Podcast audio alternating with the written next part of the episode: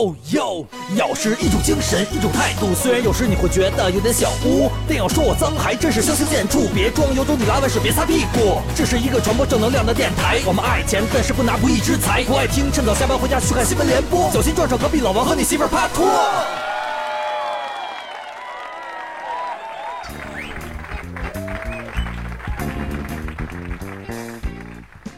哎，我们又回来了啊！哎，对，咱们聊回上回没聊完的那些事儿。今天我们接着聊美国啊。上回我们说到那个王总后边那段子，今天就要出现了。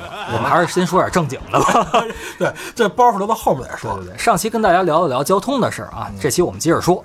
哎，其实最开始呢，刚才我们说到了，你提前把国际驾照的翻译件儿。这个大部分的 A P P 都可以免费帮你来做的，就是专门租车的软件。如果收费的话也很少，基本上就收一个快递费用。但是到了美国以后啊，就是从拿上车上路，我第一感觉跟中国是完全不一样。嗯，美国有几点吧，第一点就是你在十字路口发生堵车的时候，就算自己方向是绿灯，也必须等中间没车的时候才能通过啊，就是中间要留出空当来。嗯，如果你没留出空当，你也算是违规的。而且刚上路的时候，真的车流是很快。有一个大家说法是，人通过十几天来着就能养成一十三天，十四十四天就能养成一个习惯。我这次去了美国，大概小二十天，这刚回国第二天啊，现在凌晨算是第三天刚开始。第一天在中国开车是在中国不习惯了，不太适应了。因为就是我用美国的速度，我试，因为那块儿算的是迈嘛，就是最开始我们说多少迈，实际上是 mile，对，是按英里来算的。实际上是要乘以一个一点六，一点六，嗯啊。后来我发现，就是我在那边开的速度，在中国来开的话，基本上都是在一百二左右，然后甚至最高能到一百六到一百八的这个速度。哎呦啊，就是在美国它会有限速，比如说呃，限速五十五、六十五。嗯，但是在美国你看吧，如果按限速来查的话，美国所有人全超速，嗯，全违规。其实大家就是跟上车流吧，嗯啊，你是不是到那儿如鱼得水的？啊，如鱼得水，因为你在北京堵坏了，这这这点是真实。速度二十迈，心情使我。然后，所以到了那儿，最开始上路的时候，我们如果有咬客去那边自驾的时候，上来一定要注意，真的上来提速很快，就是你在进岔口的同时，就尽量把速度加上去。加到就是能跟上车流的速度吧。如果你习惯开快，嗯，啊，你可以开到最左侧车道。但是有很多路的最左侧车道是只允许两个人及以上人才能行驶的。那还好我们两个人嘛，基本上大家跟上车流就行了。然后还有一点，美国的堵车其实也有，但是总体来讲要比中国好很多。当大家总体车都很快的时候，没那几个大肉枣的时候，这李老师肯定也有体会。但分这一条路上啊，有一个肉枣，这条道你就不用考虑了啊。就因为尤其是这种窄道，当然了，也不可能你指望说每条道都像天安门广场前面那长安街一样啊，双向八车道，对吧？这条少吧？不不觉得中国只有两个地方有这样的景象，一个是长安街，一个是王总家门口。我家门口为什么堵成这样？卧室。反正有这条道上有个肉枣，叭我不掰别的道上是吧？那结果你就是双向，比如四个车道，你想掰，那别人也得掰，对吧？都觉得这条道是肉，都得掰，这整条路就堵死了。我这一堵车，这这心里也烦，这整个连锁反应全来了。美国堵车吗？啊，也堵，也堵，也堵？尤其是我最后一天回来的时候，就是美国的早晚高峰也依然会有。当然，就是说好在没有北京的那么堵，因为人均车辆保有量很高，所以大多数人美国开车，我感觉就跟中国人蹬一自行车那感觉似的。大多数人都是一人一辆车这么着去开，所以还好，就是我们是两个人可以走最左侧的这个行车道，所以速度是还好的。然后有一点就是美国你要看红绿灯儿这一点，有的地方没有红绿灯儿，它会有一 stop。就有一个红牌子，这点是国内不一样的，大家可以注意一下。因为人家确实，人家这交通方面，尤其开车啊，太发达了。对，就前两天我看过一个就是相关报道，嗯，就关于美国校车这块儿，嗯，这校车这威力堪比移动的红绿灯，是。啊，比它强。就是移动红绿灯，就是校车，我这次我没赶上啊，但是我听朋友说，就是校车停的时候。它左右两车必须全停下来。对，啊就是你，就是你这边车停了，那边车过来跟他没关系吧？对，那边也也得也得停，也得停。就他那车倍儿逗，他那小黄车嘛，嗯对，嘣儿弹出一个 stop 来，对，是美国对于儿童还有未成年的保护保护性特别强，特别强，特别强。因为他们我记得有一句话是，有可能这个孩子就是美国未来的总统，嗯，是是吧？或者说有可能这个孩子就是中国未来的王总。别别别哦那我就明白了，这这反正我知道美国的这些校车什么的，然后用的这些钢板啊什么的，还有比如说这些防护措施，应该都是堪比移动坦克。哎，对，应该是跟悍马一个级别的，但是就真的是这样。我看过一个报道，是是这个一点都不夸张。这王总怎么着？以后还不得来个美国校车车站？校车站听说你很结实啊！啊，我的日本名字叫钢板日川，乱七八糟的，哎，什么乱七八糟？哎，什么乱七八糟。乱七八糟。那我们我们说回来好不好？说回来说，点正经的，对对对，反正啊，就是在美国很多地方要凭自觉，就是说这点确实体现出来。我们先拍一拍资本主义的局啊，嗯然后先拍一拍他的马屁，然后这点确实我们不得不承认，人均素质相对于中国要高一些你。说说你怎么自觉的？摸了人家那什么一下，然后给人小费，但是显示出你的自觉这是我自觉，你摸了你就不用给钱，他还得给你钱呢，啊！哎呦，对吧待遇，对啊啊，这这待遇，你碰见 M 大没有？啊，没跟他飙一段。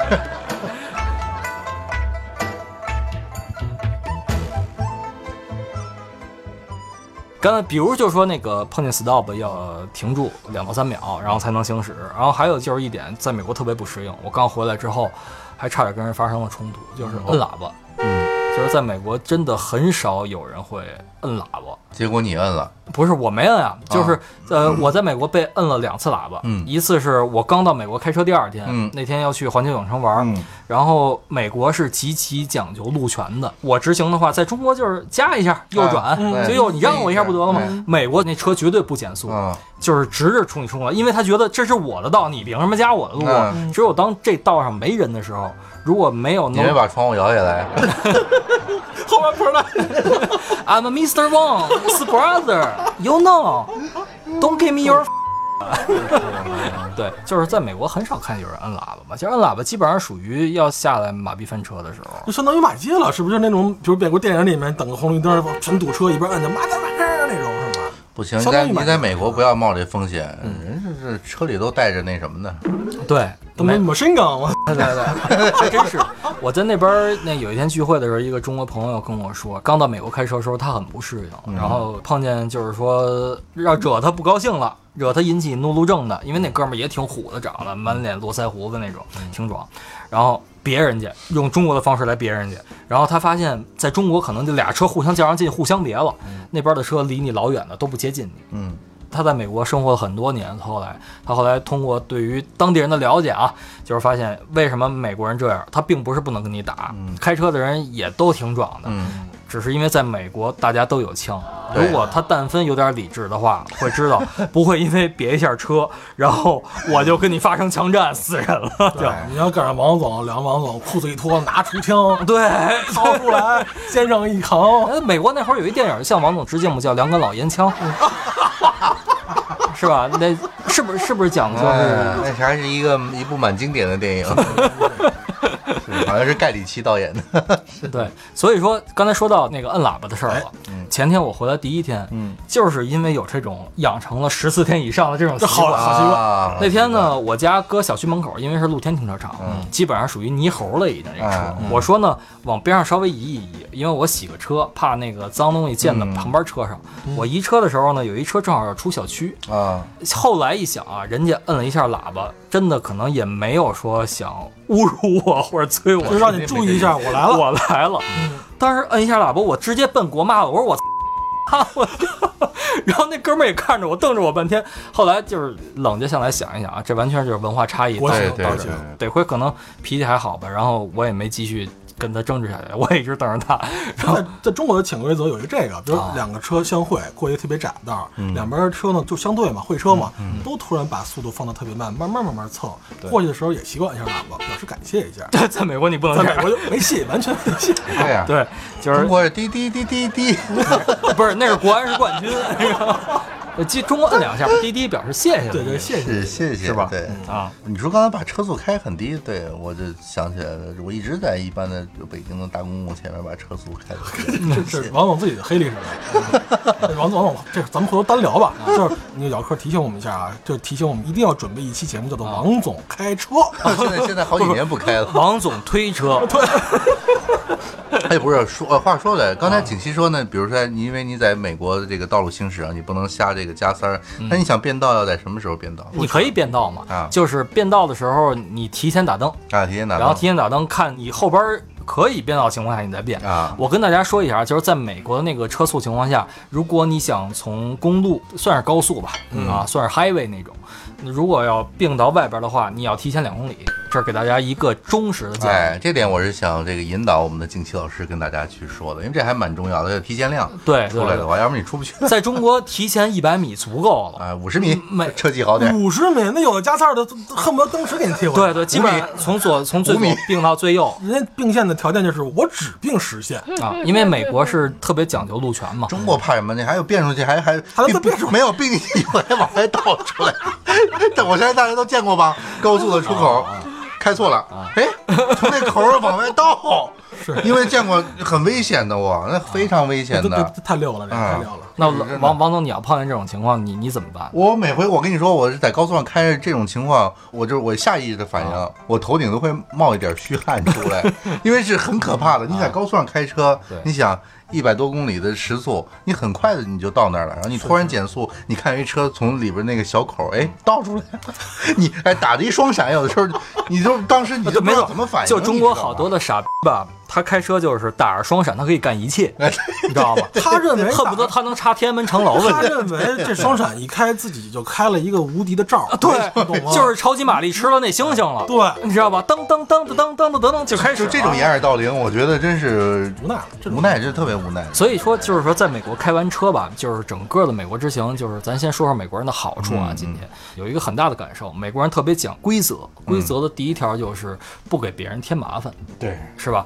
就是因为你这样的情况下，你都不止添麻烦的问题了，你这是给人家，就说白了，你不在乎自己命，人还在乎呢。对啊，好好活下去不好吗？对，这好好活下去是特别重要的一件事儿。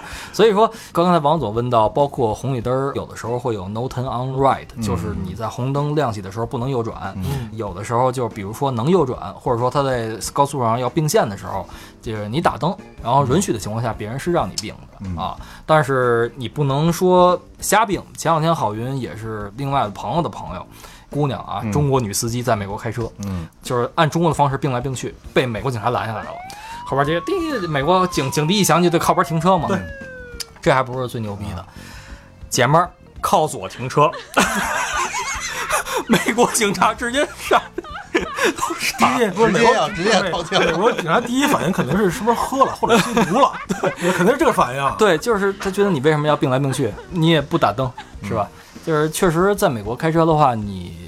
并线要注意，其实大家的速度都差不多，因为我是真正开车挺快的，说实话，在美国我也算开车快的，就是适应它的车速之后，你属于那种如鱼得水，哎，对对对，确实在那儿我也算快的，所以说没什么问题。如果你不是很快，你就踏踏实实在右侧车道慢慢跟着前面的车，你慢慢跟着前面的车，基本上已经是中国高速公路的限速最头了，就是差不多一百到一百二了，基本上已经啊。所以说，王总问的这个问题就是，王总注意规则嘛，这是安全嘛。是的，是的，是的。哎，景新老师，那你咱们聊开车聊的也很长时间了啊，嗯，说说这几个城市吧，因为你主要其实还是看了几场这个 NBA 的比赛了，啊是不是啊？见到库里没有？哎呦，这这大家知道，因为我们上高中的时候，我们仨都一块打篮球，啊对吧？我一直不承认自己是一篮球迷，嗯，包括以前的乔丹时代、科比时代、勒布朗、詹姆斯，我都不算是他们的，就乔丹大神了，嗯我都不算是迷。呃，直到库里，就是说我特别喜欢这个打球开心的人，啊而且很专注，也不脏，干干净净的，很纯粹的这么一个人。我觉得库里就像足球界的梅西吧，啊，就是很招人喜欢人，所以我算是库里迷，所以你在这个金州勇士的主场就是国安第一。哎，别说，从头到尾详细讲一下先说一下王总优秀历史啊，那会儿王总好像还是我们班的头号得分手，打篮球。就绝对中。我跟你说吧，就是前两号。毫不吹捧的说，如果我是科尔，李老师就是库科奇，哎呦那王总就是我们班的乔乔丹这这扯淡，对吧这 我们不敢当。没我们连皮蓬都不行，跟你搭档都不行，只能捡个漏儿，没有，偶尔掏个什不是么你要是非得说我，啊我比较像这个现如今勇士队的主教练科尔。啊，没没没没没，你你就是乔丹，你就是乔丹，只能是乔丹。对对，我跟你说，只有乔丹面对一群人防守他的时候，啊因为我跟你说，王总有一绝招，那会儿、嗯，什么绝招？双手持球破紧逼，哦，原来在这儿等着呢。太脏哦，原来在这儿等着呢。双手持双不是，不是，这怎么了？不是？这怎么了？这是这是这是一种持球突破的对动作啊，王总那会儿双手持球，我还可以单手持球破紧逼，一定是他上面找不到突破口了，下面就要破紧逼。对哎，王总他笑什么呢？我也不知道，我都听不明白。这招好使吗？这还可以吧？就是这招特别好使，很正常的一个得分手段。王总从十几岁研究至今啊，这个体位一定是男上女下。你看李老师满脑子想的都是什么东西？你听懂了吗？没听懂，那你你现在还破紧逼吗？完全记不住，现在都不会了，是现在的以前的都松了吗？现在不会我。跟你说，逼得不紧，王总从来不破。有有挑战，你知道吗？那得看防守水平。所以咬科记住了啊，王总有一新的技能啊，跟我重重说一遍啊打篮球如果面对防守啊，一定要向科比、乔丹和王卓超学习啊，双手持球 破信逼。太脏了，好 回归正题，回归正题，回归正题，回回归正题。然后这次呢，就是跟 NBA 有两次亲密接触吧。第一次是跟少奶奶去那个夏洛特，算是东海岸，然后正好是全明星赛，近距离接触了一次。但是嗯呃，其实全明星赛对于我感触不大，就是我觉得我并不是一个一个篮球迷，我是我很喜欢金州勇士的库里啊、汤普森这，尤其是库里吧，我算是库里迷，应该是。嗯，看 NBA 全明星的时候，其实也是有一些有意思的事儿。嗯到了夏洛特，发现那城市黑人是真多呀。嗯 NBA 就是晚上的七点半嘛，我发现这体育比赛基本上也都是这样，尤其是晚上的黑人会更多。我本来呢还想多买两张票，看看能不能进去。后来呢，我发现那黑人看着估计跟当地的王总那种感觉似的，就是比较的粗鲁。怎么就跟我的感觉一样？哦，比比比较的粗，然后然后双手持球，我怕他破我紧逼，所以我就没我没敢买，你知道吧？就没就没敢买。后来跟大家着重讲一下，去了旧金山吧，呃，金州的时候，嗯本来是没有这个行程的，是我们临时加了一天的行程来看这 NBA 的比赛，因为我们是住的民宿，然后头天晚上我们同屋是一个法国的一对情侣，然后就跟他聊篮球，我说你是哪队球迷啊？他说他是湖人球迷，然后我说我是勇士球迷，我说我喜欢库里，嗯他说哎真的，我说我说他说我明天去看勇士的比赛，哦我说你明天你买票了是吗？因为我在国内听说票价挺贵的，嗯后来我一问他多少钱，他买了才七十美金，当然可能他买的是最顶上的那票了啊，很便宜，才七十美金，算是甲骨文中心球场最便宜的球票了。嗯，因为就是众所周知，呃，甲骨文的球票是 NBA 现在卖的最好的。你在球场有没有给我们这个咬客说做广告啊？照，照怎么 怎么举牌子怎么？你得让人看得懂啊，然后用中文咬啊，怎么啊？我没有，但是特特别光荣的一点是，哎，我跟你说，这是我先插一句，咱们以后如果要是有机会向海外开拓市场的话，不能翻译成这样吧？什么呀？这是不是不是，这是一种差异化的翻译嘛？咱们现在讲咬差异化。的那咬也应该说 beast 吧。对呀、没有我说用一种这种和谐化的一种，这这这逼掉啊！这不是这怎么这不用逼？不是，你可以说北京啊 BJ 嘛，啊，对是吧啊？嗯，但是你不能说哦什么我说我 BJ 啊，可以，不是王总是，要不然商界是精英的，这是王总公司的一个职务没，没没，一节做艺术化处理，就是叫做捕楼工作，哦，你知道吗？哎，咱话说回来啊那等于是你听说这个票价，哎，才七十美金的时候，然后你心动了一下，是吧？我临时加了个戏，临时加了个戏是，倒不是因为这个钱数便宜，而是因为少奶奶一直在给我吹耳边风，因为她知道我喜欢库里嘛。她说你可一直都想看啊。过这村儿没这店儿啊，过两年再来，库里退役了啊，下赛季万一被交易了怎这？这一耳边风吹的真地道。后来我这一宿我就想，操，买票。然后我问那哥们儿你哪儿买的？他给我推荐了一个 A P P，但是咱们中国的手机没没法下载，不知道为什么。然后他又特别热心，还给我给我推荐了一个网站，好像是叫 Ticket Master，嗯，好像是叫那个网站，但是没有任何广告嫌疑啊。就是上去以后你可以选座，然后最终反正历经千辛万苦吧，选了几张票，然后还好，因为对的那个对手是萨克拉门托国王，哦。然后国王队真的是在 NBA 现在算是一鱼腩队，粉丝也不多，嗯。票价相对于整个 NBA 算是挺便宜的。我买了两张，不是前排票，买了两张，大概是最斜角的，嗯。不是库里出场那个斜角的票，大概是两三百美金吧一张，嗯咱就算是两张票，大概五百美金，嗯。五七大概三千多块钱，嗯差不多是合人民币三千多块钱是这个样子。但是同样我的位置啊，如果库里出场那儿就要贵一倍多，呃甚至到两倍以上，因为库里每次出场在那儿会投一个远程三分，啊对对对 对吧？对对对对，所以抖音上都有。对对对，就就就差这么点儿，就贵很多。但是去了那儿之后，发现哇，真的很第七排，就是这已经非常近了，这看什么都能看清楚了。然后当天呢，因为我本身我也没主要是看金州勇士啦啦队那个 真他妈好看，大面对吧？我了解你吧，我了解你吧，我都就是我都不我都没跟你商量过，我知道他。刚才说的话前面那句话你还记得吗？要看的他倍儿清楚。哎，什么都看得很清楚。不是光啦啦队出场是从他坐那前边出去，他不要看不是看假假的假看库里，谁看库里呀？就是 不是这我一篮队不是一开始他就走了，我说错中场一休息一暂停就回来。双手持球踏破锦衣。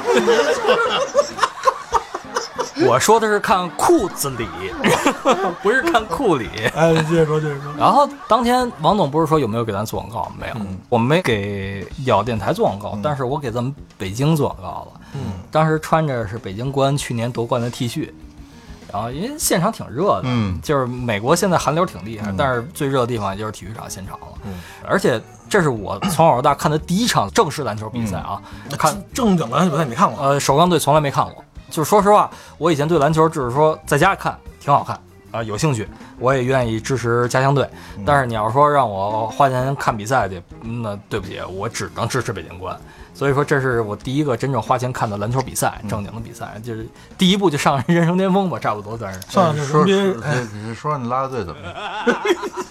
还没聊完呢，你这岔开了。拉拉队基本上就是就是金州勇士的拉拉队应该是全美的职业篮球队里的拉拉队，应该最好的，是最好的，最最好好的啊！这真的很漂亮。嗯，里边有几个就是拉丁裔，我觉得就是对于咱们东方人的审美吧，真正是大白妞啊那种挺壮的那种，你反而不敢接受，你反而对一些拉丁裔的，然后就是西班牙裔的，说西语的，嗯或者说有华人血统的，还是确实感觉不错。但是因为你毕竟少奶奶在边上嘛，是吧？我也是吧？啊，这是尊重，顶多有想法没行动。嗯，大老远的，我下去以后，安保都一个一个顶四个王总那么壮，我也接近不了啊，是不是？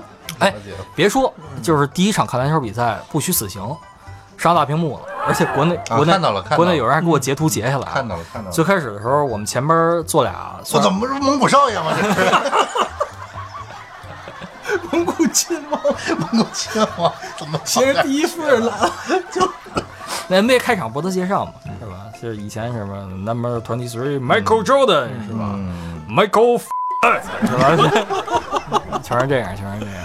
之前前边坐俩活宝，那俩活宝其实岁数也挺大的了，我估计啊，就是完全不是因为白人看着长得老，那俩人肯定比咱岁数大十岁以上，估计得四五十岁，嗯老哥。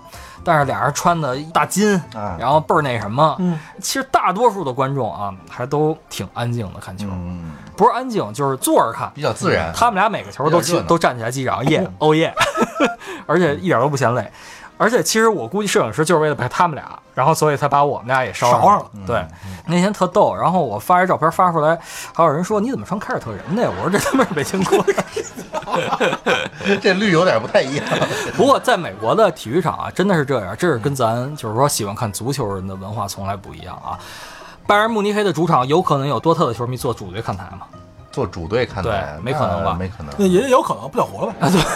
不，篮球不一样啊，这个篮球跟足球还是不太一样。呃不不不，在欧洲也不一样，在哦巴塞罗那主场绝对不可能有皇马球迷。对呀，我就说啊，我说篮球篮球也是，篮球巴萨和皇马也不可能互相做，嗯就是这我觉得是美国人的性格问题。啊啊，明白呃，就是所有的，即使是像总决赛的主场，骑士做勇士主场，人家照样和平相处。嗯也加上这场呢，萨克拉门托离奥克兰很近，嗯，萨克拉门托就在奥克兰的右上角，然后所以有很多国王的球迷。反正都是穷地儿，啊，对对，没错没错，这我知道。没错，都是确实都是 穷穷地儿。我之前认识一美国哥们儿，这是说一题外话啊，他是参加美国达人秀的音乐人，然后之前还跟丹尼弗·洛佩斯合作过。嗯，哎呦，来了中国以后，还得我帮他找工作，后来干了俩月没干下去，还回老家。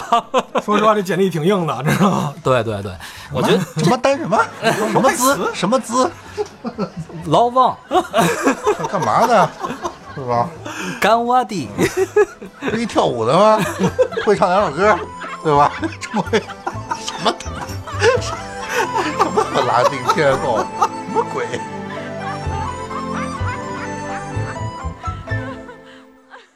这个你看啊，刚才咱们这个聊完出行，哎，聊城市，然后聊到体育啊，景熙去金州勇士，嗯。啊，看了这个库里啊，其实不是看库里，看了一下拉拉队妹子，哎对，刚才刚才。还是来着，不是为了纯看那种大白妞，哎。喜欢那种哪哪种来着？嗯，喜欢拉丁裔哎的，拉丁裔的。哎，然后聊聊到音乐了，我说实话，就是啊，在美国来讲，我觉得李老师有机会一定看一场体育比赛，倒不是为了别的啊，主要就是现场全是咱们童年的回忆。我操！一进去以后，就是中场放的全是米泰，里个全是香花，Welcome to the Jungle，哦、那个 e t r u 我去，我在那儿完全没有一种陌生的感觉，就是所有的歌，你基本上你不会英文单词合唱，你也都会哼哼。关键是你说这个太都太经典了，太对真是太经典了。对，就是可能美国人的性格就这样，文化对对，而且留留下来的这个才是真正的，就是李老师所说的经典。李老师那范儿，我觉得挺像咱美国骑个大哈雷。对啊，而且那边没有歧视的，李老师，你说你石景山的也没关系。哎呦我去！人萨克拉门托国王的一堆人都坐在，对人不分主队客队看台。哎，不过说实话，我啊其实就是如果真有这种机会的话，我还真想体验一下，就是啊因为美国的摩托车这种文化很就很对对对，根深蒂固。我觉得李老师适合那种。对，待会儿给大家再来讲公开公路的时候，看过经常哈雷车队，真的就是电影里那个。有一大胡子啊，能头上戴一墨镜，，要不然就是全是那《行尸走肉》里弩哥那范儿啊啊，骑一大哈雷，然后他们基本上都是一个一个车队，而且开头车的人都有手势啊来带领大家。这个回头讲公路的时候给大 Don't 家讲。刚才谈到音乐嗯了，我不知道这个景熙这在美国也待了十几天，哎，有没有说这种文化？因为这个流行文化，还有啊包括一种这个不同的音乐文化呀、布鲁斯啊、爵士啊什么的，都是也是都是发源地了啊。明白王总的意思，就是无论在美国哪个城市，因为其实虽然我们只去了两个州，嗯但是城市其实经历了很多城市。嗯然后在每个城市，我作为一个中国职业音乐人的角度，我只能说一个词，就是相形见绌。嗯啊，我敢这么着说，就是美国街头艺人任何一个人，就是我看到的啊，至少所有人的音乐素质都比我高。我说音乐素养啊，单纯的音乐素养都比我高。然后这怎么感觉的呢？你是真的是骨骨子里的东西吧，就是高晓松说过一句话，就是中国音乐都在边儿上，少数民族里边儿。明白明白明白。我给你翻译一下，就是少爷的意思就是，我现在我是乐手，嗯对吧？我在中国是个职业乐手，我可能就现在原封不动的把我搁美国，我找不到工作工作，嗯我知道，但是少爷你不在边上，你也是少数民族。我去的，不是你这不是小峰说，小峰我他妈能加分儿。就是你这你已经是到了核心的那一层层圈子。意思就是我认识王总，简历嗯对，我跟王总是哥们儿，哦哦，这就跟在美国和 Maroon Five 什么合作过一样，对是吧？是可以加分的。没有中是我是 Michael Jackson 的制作人，不是景熙是在国内就是 guitar bass，，要到国外就是马头琴，这得显出哎，你民族你别说，王总说这套特对。对啊就是你说哎，咱这么说，你在国内你弹吉他弹的很牛逼到头了，嗯，你到美国人他看都不看你。对啊，你拉一二胡，拉一马头琴，啊。你去拉跟屎一样，到那边人都当你是爸爸。哦，那不会，那不会。我说实话，就是 这这咱刚才开玩笑啊，但是这个说实话，就是你要拉的跟屎一样，绝对人把你当傻逼看，就是您也不能 太屎，就是在美国街头能卖艺的，就是有华人卖艺拉二胡就是弹中国乐器的，真的真的是有，也一样是拿得出手的那种，绝对不会说有中国的就恨不得唱歌五音都不全，吉他连七和弦都不会摁，笛子吹的基本上也就是一个大调旋律都吹得不溜的这样的人，就那街头卖艺的绝对不会。我在夏洛特全明星赛场上旁边看见一个黑人老头儿，他是一个乞讨者啊，肯定是就是街头卖艺的人，真的是那种就是唱 blues 唱 soul，然后太牛逼了，就是真的是灵魂歌者。而且美国街头卖艺是合法的，对，就是你想想，我要在工体旁边卖个艺，这这警察直接给我抄了就，对吧？警反正警察没来，那城管就来了。对哎对就就是在中国这个卖艺是不合法的，但是美国卖艺是合法的。但是也有一点，就是因为美国流浪汉确实很多，这点我们可以回头的时候这是人一种文化，其实那么多年，我关键是那么多人有 也有那种真正艺术家，我就想体验一下生活。对对对但是卖艺的人太多了，你要真的没人点本事，家并不人家也不是说。对人家其中的一种就是，比如赚这种营收啊，这个生活的所需啊，只是赋予了这种其中的一一种功能模块，嗯人家的一种所求所需。对更多的还是为了展示自己、分享自己，然后也希望给别人带来快乐，给自己也带来这种快乐。我觉得很多这种心态啊，我说实话啊，我并不是歧视中国大部分的所谓的卖艺人。嗯，我觉得你要是真缺钱的话，你直接祈祷就好了。你唱的那几嗓子还不如不卖呢啊！在地铁站，在有一些地下通道听到的大部分是噪音啊，其实这个已经有途径了，在中国是是这个北快手南抖音啊，这真正的卖艺已经不在，就是那只是个媒介，就他要找个场景。哦。现在要饭都成网红了，哎，什么一个下水道，什么一个窟窿，什么呃，找一个地方，但但是你一看得架个手机，哦，架个手机。对，哎，那你们做电商的现在有这一说吗？有我们要找一些，比如电商流量网红什么的，也得看看那种有特色的。当然不至于这个，你不能离这个生活场景太远，对不对？要贴近生活，你这个呃生活有关系的，对吧？我们卖玛卡吗？什么生活啊？那什么生活？你看那美国卖艺的，不可能前面放弄一抖音，对吧？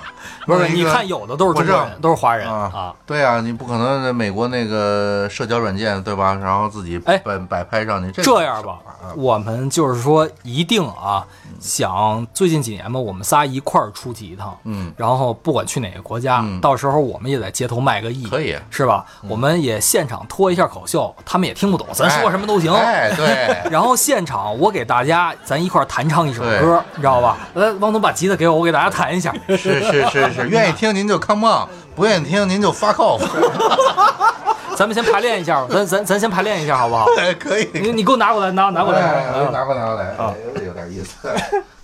我觉得以后咱这么录比较好，多贴近场景化。对对对对，哪儿说哪儿了啊，哪儿说哪儿了啊。哎来了啊，哎，一首老歌大家都会了，一、嗯，二、三。我的好王总，下完。班去店中，工作了一天，需要放松。Come on，王总，王总，快躺下！王总，王总，快躺下！先喝一杯茶，让我亲亲你吧，请你掏出几把，几把瓜子儿呀！哎呦喂，好深情 哎啊，！我们这能不能卖出钱来？可以啊，我觉得得找一个好的场景，在美国。哎，然后咱们正好再带出几把瓜子儿出国，这叫马克瓜子儿，怎么样？是吧？可以可以，我觉得带别的都不新鲜。那瓜子儿国外卖的少，只有华人超市里边有卖。咱们带点瓜子儿，是吧？这瓜子儿味道有杜蕾斯味的，嗯，杰士邦味的，超薄的冈本味的夜，光的，哎呦，这好家伙，这么多赞助费？给大家娱乐一下啊。聊了半天，这个这作为一个音乐人，稍微才艺展示一下。嗯聊回来啊，好，聊接着我们一起聊 America。哎啊，来聊 United States 是吧？嗯刚才聊了，也加上美国的音乐嘛，就是整个的，其实你能感觉到，综合来讲还是教育的问题。嗯因为嗯我们之前在节目里也聊过教育，嗯就是在他们那边的教育，其实音乐是和美术吧，算是生活的一部分。嗯我觉得在街头卖艺来讲，不仅仅是音乐，包括所谓的真正街头艺人，有跳舞的、跳街舞的，嗯还有做美术的。我记得我在著名的旧金山景点啊，渔人码头，嗯。突然听到一阵很喧闹的声音，基本上放着是那种 techno 的夜店的歌啊。嗯有一个黑人哥们儿在那儿在作画，他作画特别有意思，他并不是说拿笔这么着一点一点画，他是全是用喷漆来做。而且就是一幅一幅画，我看他做的特别的漂亮，真的，一幅一幅画，他是喷几个底色，嗯。他的所有的底色都在脑子里，嗯。然后拿一个刮刀刮，嗯，最后把一层一层刮出来，所有的东西都在里边儿，有金门大桥，有 Michael Jackson，有月球什么这些东西，真的。当然我形容的话，可能只有它美的千分之一。真的，你看了之后，你会觉得这他妈如此之美好的或者美妙的一种艺术场景。就在这个时候，景熙的这个手机响了。嗯啊伤不起，真的伤不哎，起。我想说的是《最炫民族风》出来了，喂，老王啊，嫖娼又被抓了。一下破坏了很美的一个画风。在那儿吧，就会觉得是自由的、嗯。啊，就是说艺术，我觉得只有在真正自由情况下，艺术才能真正放是飞。然后没有国界的，对，然后我并不是说中国不好，但是就是说每国家可能都有自己的长板和短板，在所谓的真正艺术方面，就是说，尤其是草根艺术、人文艺术、个人的音乐这个艺术造诣上，这一点确实我们要落后发达国家很多啊，咱不用说一些了，真的很多。说白了，一个职业音乐人去了人那儿，说白了你都不好意思。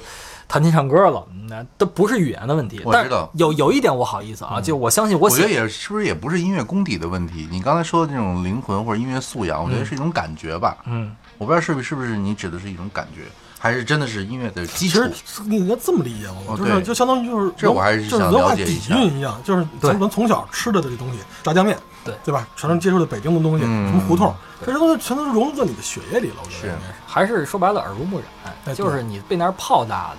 像我们一个朋友贾叔啊，啊贾叔是一个生长在美国的华人啊，他说白了，他整个思维、整个的状态不也是一个美国人的状态吗？对他是华漂，啊，整天吃牛肉也长着一撮护心毛啊，是不是？对对对对，一方水土养一方人嘛。